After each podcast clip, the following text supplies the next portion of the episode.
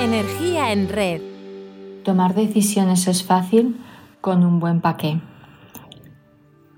Todos los que formamos liderazgo en red tenemos en común que tomamos decisiones día a día y sabemos que hacerlo no siempre es fácil. A veces la dificultad está en dar el primer paso, otras en dar cada uno de los siguientes. Por ello hablamos de la importancia de la motivación en la toma de decisiones. Cuando estamos movidos por algo, buscamos lograrlo. El objetivo es nuestra meta, nuestro sueño. Superar las dificultades que encontramos en el camino requiere esfuerzo y sacrificios, y aunque no lo hayamos pensado, requiere darnos. Tomar la decisión de liderar un proyecto, liderar a otros o liderarnos lo requiere de manera esencial. Así que lo primero es saber cuál es el objetivo de un líder. Si pensamos en líderes conocidos para todos, Madre Teresa, Hitler o Nadal, me pregunto, ¿cuál es su meta?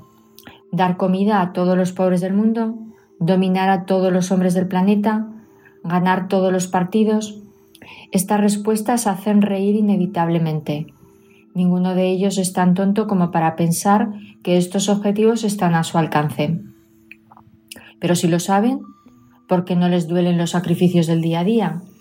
Responder esta pregunta no es fácil. Seguro que hay mil porqués y no podemos meternos en sus cabezas y conocerlos. Lo que está claro es que el éxito en el logro de su objetivo no es lo que les mueve. ¿Qué mueve a un líder? Seguro que has visitado la capilla Sistina y has visto a Adán tratando de tocar con su dedo a Dios. Y ahí sigue, desde 1508, estirando su brazo. Miguel Ángel rogaba a Dios diciendo, Señor, concédeme el desear más de lo que puedo lograr. Esto me lleva a pensar que lo que me mueve a mí, a los líderes, no son sus porqués, éxitos u objetivos. Ya hemos dicho que son inalcanzables. Entonces, ¿qué hace que perseveren? ¿Qué les mantiene? ¿Cómo es que se crecen ante las dificultades y en la adversidad toman impulso? ¿Es a esto a lo que todo el mundo llama resiliencia?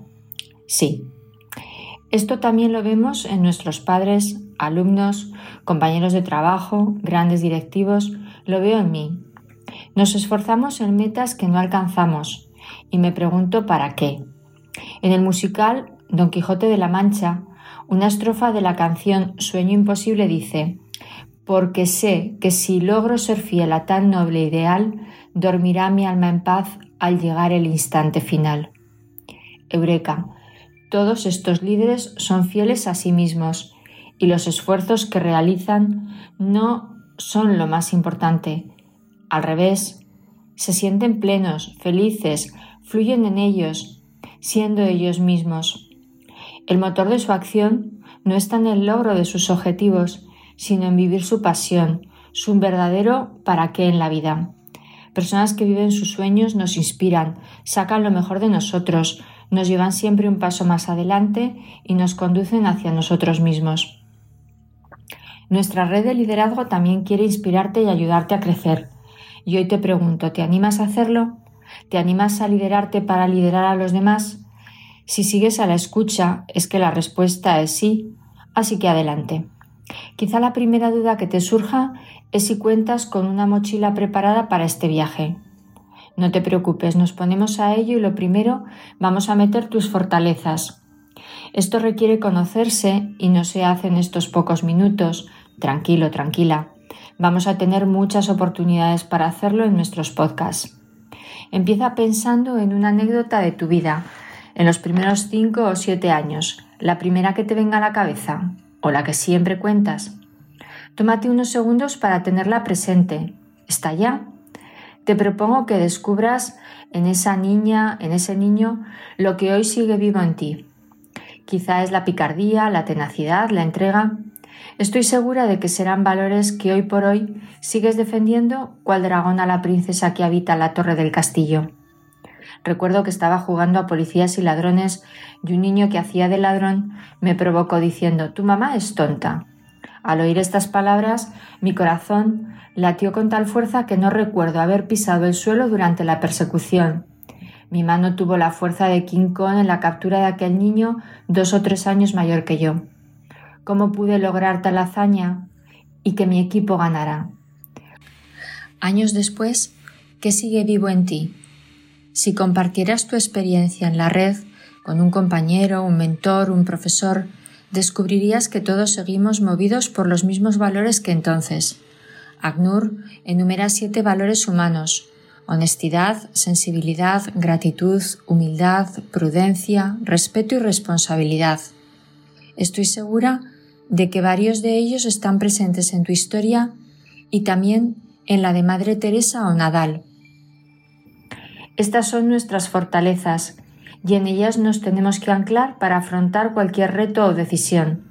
Y digo anclar, así que lo siguiente que vamos a meter en nuestra mochila va a ser un ancla. Te invito a que vuelvas a ver la película Gladiator, seguro que ya lo has hecho, y a que al hacerlo te sientas tú el protagonista, librando las batallas de tu vida. Mi escena favorita es aquella en la que Russell Crowe coge una pequeña figurita y la besa. Se ancla a ella. Es un gesto simple, pero suficiente para conectar con su voz interior y saber qué decisión debe tomar. No habrá tormentas en el mar que se lleve en su barco si está bien anclado. Ante la adversidad, uno vuelve a puerto y echa marras, restaura los daños y fortalece su esencia, su capacidad para navegar. ¿A qué te agarras cuando las cosas son difíciles? ¿Dedicas tiempo a reflexionar en lo que de verdad es importante en tu vida? Con diversas técnicas que nos facilita la psicología, aprenderemos en estos minutos a relajarnos, meditar, a tener un pensamiento claro para poder descubrir nuestra vocación, nuestra pasión en la vida. Te propongo que vayas un rato a tu lugar ideal de descanso con boli y papel y pienses que tienes 30, 40, 50 años más. Pregúntale a tu yo del futuro qué es lo realmente importante en la vida. ¿Qué decisión debes tomar ante el problema o duda que tienes? Si resulta que tu yo futuro está un poquito sordo por la edad, voy a utilizar la mayéutica de Sócrates con aires maños y te pregunto, ¿para qué? Si lo que decides hacer tiene un buen para qué, adelante, no lo dudes, pero no está de más que le des un par de vueltas al para qué. Para tomar decisiones es fundamental entrenar la mirada, a fin de ver lo invisible a los ojos. La pandemia por la COVID-19 es a priori un desastre para la humanidad. Más de millón y medio de muertos, quiebra de la economía, parece que la vida se acabara. Pero en el argot de los estudios de futuro también la podemos ver como una will card, un fenómeno de baja probabilidad y gran impacto que podemos aprovechar para fortalecernos como personas, como sociedad, como empresas. Stephen Landing en su libro La eficacia de un equipo radica en su capacidad de motivación, sugiere algunas ideas que bien podríamos tener en cuenta al tomar decisiones. Elegir la actitud con la que vas a afrontar las cosas es una de ellas. El budismo nos recuerda que el dolor es inevitable, pero el sufrimiento es opcional. ¿Qué eliges? Víctor Frank nos recordó que al ser humano se le pueden arrebatar absolutamente todo, menos la última de las libertades humanas, la actitud personal ante un conjunto de circunstancias. Esta siempre será tu primera decisión. Y aquí tenemos la prueba del algodón. Antes de poner en marcha nuestra decisión, ¿te hace sentir bien? Si es así, adelante. Si no es el caso, replantéatelo y pa' qué. Si necesitas más, siempre tienes otra pregunta para tomar tu decisión. ¿A qué o quién contribuyes con ella? El sentido de la vida está muy asociado al servicio. La vocación de servicio ayuda a superar el sufrimiento mucho mejor y a ser más felices. Hagas lo que hagas, trata de pasarlo bien. Gracias por estar ahí y poner tu energía en red.